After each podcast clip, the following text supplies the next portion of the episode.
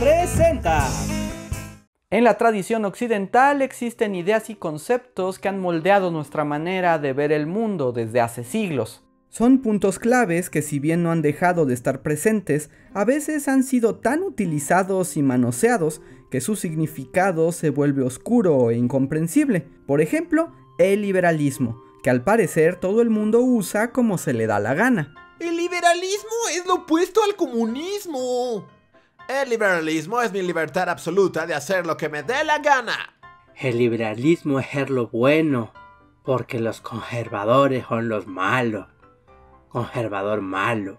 Y en realidad son respuestas muy burdas que ignoran que el liberalismo es un concepto histórico muy complejo que se ha transformado de época en época y que no debería ser un genérico intercambiable.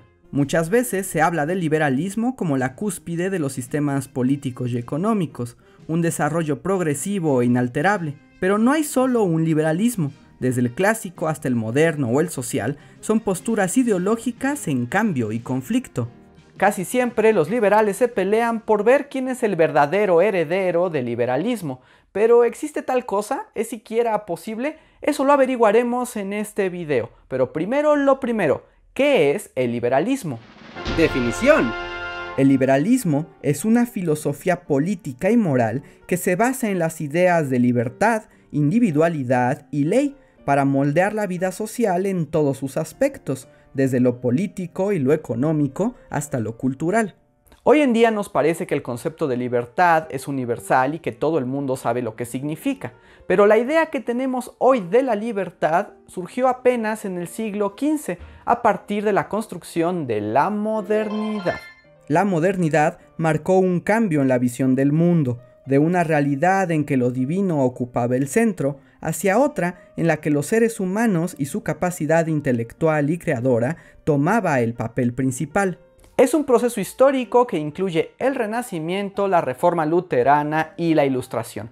Si les gustaría conocer más a detalle lo que pasó en este gran momento de la humanidad, les dejamos un video especial en las etiquetas de acá arriba. La Ilustración entendió al individuo como una fuerza creadora, pues a través de su razón y su capacidad de decisión podía forjar su propio destino. Siempre he pensado que esto de la individualidad es mucha responsabilidad. Se asumió que la naturaleza del individuo era alcanzar la felicidad por sí mismo. Su intelecto y su voluntad eran suficientes para transformar el mundo y alcanzar sus metas, pero esto solo era posible si poseía libertad. La libertad era entendida como la potencia creadora de ejercer la voluntad personal sin límites, y sí, sonaba muy bonito, pero causó problemas en el terreno político. Si las personas debían ser libres por completo, ¿quién las gobernaría? Hasta entonces, el poder de los reyes y la iglesia se basaba en el privilegio divino y un sistema de sumisión. Empezó a haber conflictos entre gobernantes y gobernados, pues esta idea de que los individuos podían ser libres y no necesitaban la opresión y guía de un rey estaba poniéndose de moda y causando estragos por todo el mundo. Baste decir que eso no nos tenía muy contentos. Lo mismo digo. En 1688 estalló en Inglaterra la Revolución Gloriosa, un movimiento político que derrocó al rey Jacobo II a causa de un conflicto sobre la libertad religiosa. El resultado de la revolución, que por cierto fue sin violencia, hizo a Inglaterra abandonar su sistema político y cambiarlo por una monarquía parlamentaria. Desde entonces existiría un parlamento de políticos civiles que tenía la posibilidad de restringir el poder del rey y la libertad de tomar por sí mismos las decisiones políticas sin hacerle mucho caso al monarca. Esto no me gusta para nada. Fue un cambio revolucionario en la forma de hacer las cosas. Incluso se redactó un documento oficial, la Declaración de Derechos de 1689, donde se reconocía la libertad de los individuos bajo la corona británica, en asuntos como las elecciones de representantes y la libertad de reunión y de expresión. Y la Declaración de Derechos sigue vigente hasta nuestros días, y por eso a este movimiento se le conoce como la primera revolución liberal de la historia. Este cambio avivó el debate sobre el concepto de libertad. ¿Hasta dónde el individuo es libre? ¿Su voluntad y deseo personal puede incluso imponerse sobre las tradiciones y la política? El filósofo inglés Thomas Hobbes decía que no. Dije que no. Ante los eventos de la Revolución Gloriosa, Hobbes insistió sobre su teoría política, la que había publicado en el famoso libro El Leviatán. En él, Hobbes argumentaba que la libertad sin restricción llevaba a los seres humanos a un estado de egoísmo absoluto que solo podía traer caos y destrucción. Si cada quien hace lo que quiere, no podemos crear una civilización. Los seres humanos necesitamos el orden y el control de una figura absoluta, sabia y designada por Dios, los reyes. Y para que los reyes puedan gobernar y traer paz y orden, los individuos debemos cederles parte de nuestra libertad. Es un pequeño precio a pagar por una vida civilizada. Por eso, hashtag monarquía necesaria. A este acto de limitar las libertades individuales en favor de la creación de un Estado es a lo que se le conoce como contrato social. Cedemos parte de nuestra libertad para que un gobierno se encargue de ordenar la sociedad para todos. Concepto. Pero no todos coincidían con las ideas de Hobbes, en particular otro filósofo británico que es considerado el padre del liberalismo, John Locke. Locke estaba de acuerdo en que la libertad era natural y que la sociedad empezaba cuando los individuos se organizaban, pero no creía que lo hicieran por obra del monarca al que se subordinaban, sino que elegían libremente y en plena conciencia su manera de constituirse. La libertad y la razón determinan a los seres humanos. Soy un filósofo ilustrado. Locke sentó las bases del liberalismo en su libro Dos tratados sobre el gobierno civil de 1689, que en términos generales dice 1. Los seres humanos somos criaturas libres, independientes y perseguimos la felicidad por nuestros propios medios. 2. Los hombres tenemos derecho a la propiedad, a tener cosas propias que no estén ligadas al Estado, sino al trabajo personal. 3. Ningún puesto de poder es divino y eterno. El poder lo dan y lo quitan los individuos en común acuerdo y conforme a la ley. Por lo que los gobiernos deberían representar a la gente y no solo a los líderes. 4. Si un gobernante se convierte en un tirano, ha violado el contrato social y los individuos tienen derecho a la revolución. Eso me interesa. Con Locke, el liberalismo encontró sus temas principales, libertad individual, libertad de expresión, libertad de mercado y libertad política, diferentes manifestaciones de la libertad que debían ser atendidas. Como pueden ver, se tratan de diferentes tipos de libertades, por lo que decir cosas como... Solo hay una libertad, por eso el neoliberalismo no existe, porque libertad solo hay una. Es una reverenda tontería, así que no lo digan. Entonces se estableció la idea central del liberalismo, que el hombre es un ser libre por naturaleza, y se es libre en cuanto el ser humano puede actuar sin obstáculos de acuerdo a su verdadera y propia voluntad. El individuo se pone a sí mismo sobre los demás para ser libre y alcanzar la felicidad. El individualismo tiene sus orígenes en este pensamiento. El liberalismo se convirtió en un hit entre los círculos intelectuales del siglo XVIII y entre a más personas les gustaban, nuevas ideas se les sumaban.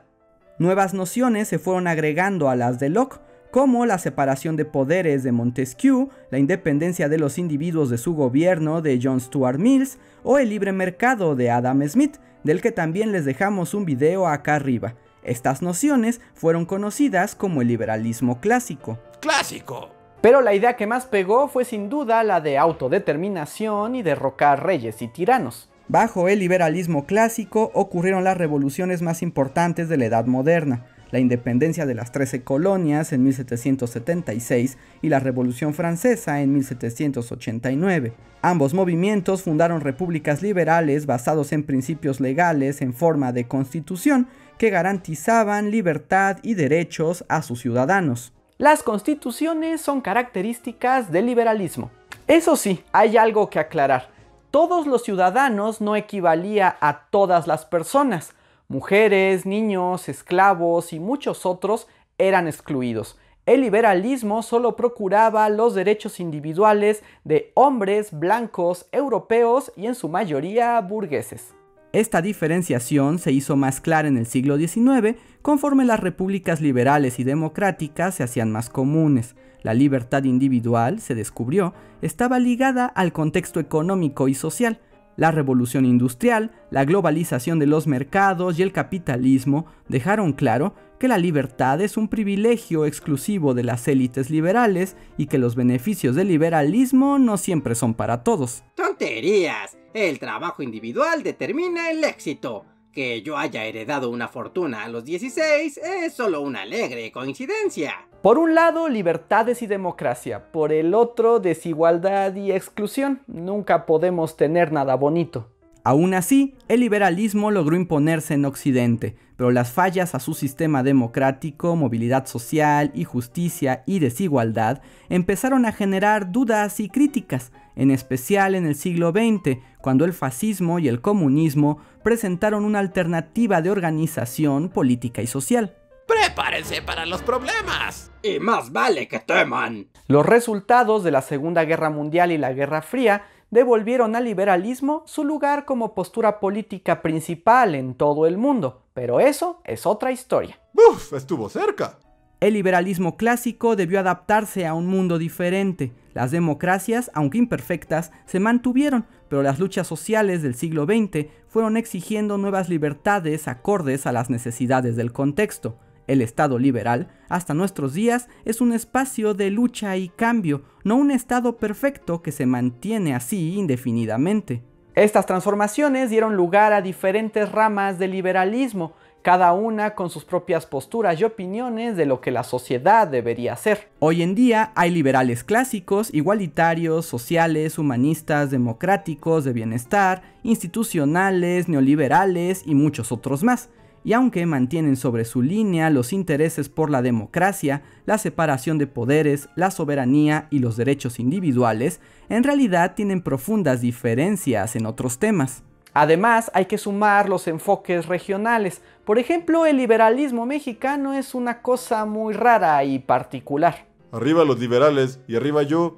El liberalismo actual puede ser progresista o conservador, capitalista o de enfoque social. Asumir que solo hay un liberalismo lleva a confusiones, así que hay que estar muy atentos para entender su significado en un contexto específico. Los liberales somos los buenos. Y no, ser liberal no es algo automáticamente bueno o malo, se trata de un sistema en constante adaptación, con sus errores, aciertos y posibilidades de transformación o desaparición. En la historia humana nada es seguro ni para siempre. ¿Qué les pareció este video? ¿Les sirvió para comprender mejor qué es el liberalismo? ¿Ustedes se asumen como liberales? Pónganlo y cuéntenos en los comentarios. Si les gustó esta historia, no olviden darle like y suscribirse a nuestro canal. Eso nos ayuda mucho a continuar con esta labor de divulgación histórica.